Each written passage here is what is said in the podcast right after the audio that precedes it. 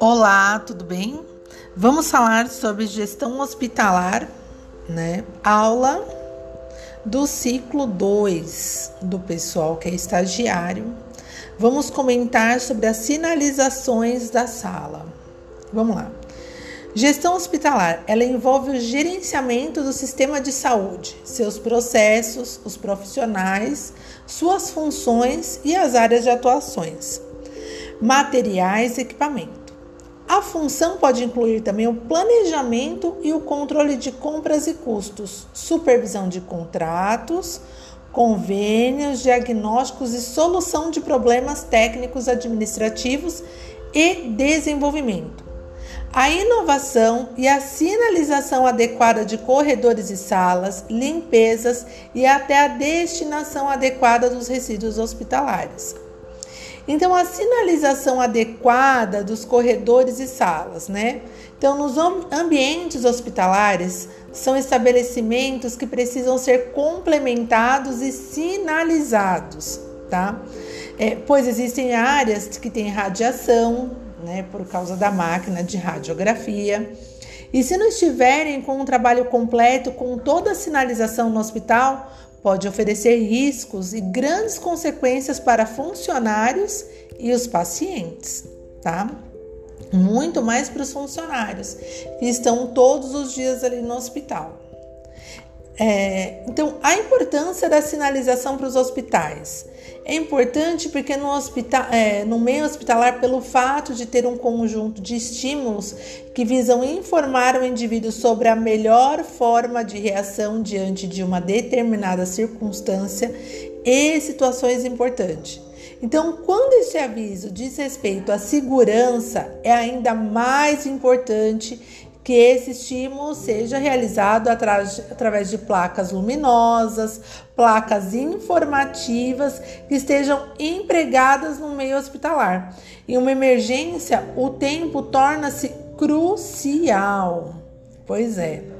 É, e também em caso de queda de energia, em uma das situações de risco que é essencial, né, é, ter uma sinalização para hospitais eficientes.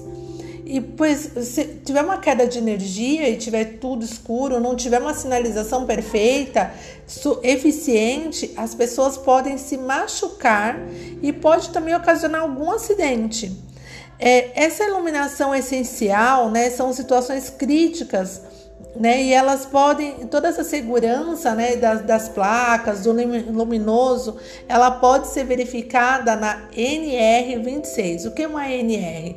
É uma norma regulamentadora número 26 de sinalização e segurança. E a gente vai falar de uma, de uma forma bem breve agora sobre as áreas da medicina e as suas funções, tá? Vamos lá. Primeiro item, anestesiologia. Pois é, esse trava-língua, essa palavra grandíssima, refere-se, né, aos a mais conhecida são é uma das mais conhecidas, um procedimento mais conhecido que envolve, na verdade, a anestesia do paciente. É, a, essa parte de anestesia, ela ocorre quando ocorrem cirurgias ou exames mais invasivos. É, essa especialidade intervém também em casos de dor intensa, monitoramento de sinais vitais e até mesmo de ressuscitação, tá legal? Temos a segunda área, chamada de cancerologia ou oncologia, como a maioria chama.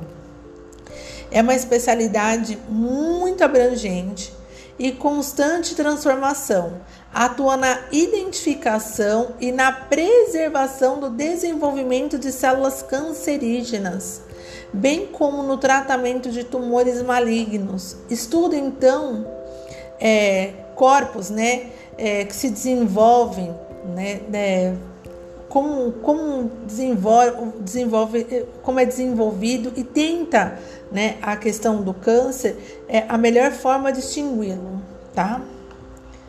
Terceira, terceiro especialidade, terceira área, a cardiologia. O foco da cardiologia é especialmente o coração. O profissional precisa conhecer uma série de testes e exames que verificam o bom funcionamento desse órgão, a fim de identificar possíveis disfunções ou doença. Quarta área ou função, né? É, cirurgia geral. Essa especialidade da cirurgia geral, ela trabalha em conjunto com outras áreas médicas. Alguns tipos de cirurgia demandam especializações próprias, como mão, pescoço, a cardio, né? A neurocirurgia, entre outras. Quinta área, né? Ou função, cirurgia plástica, tá?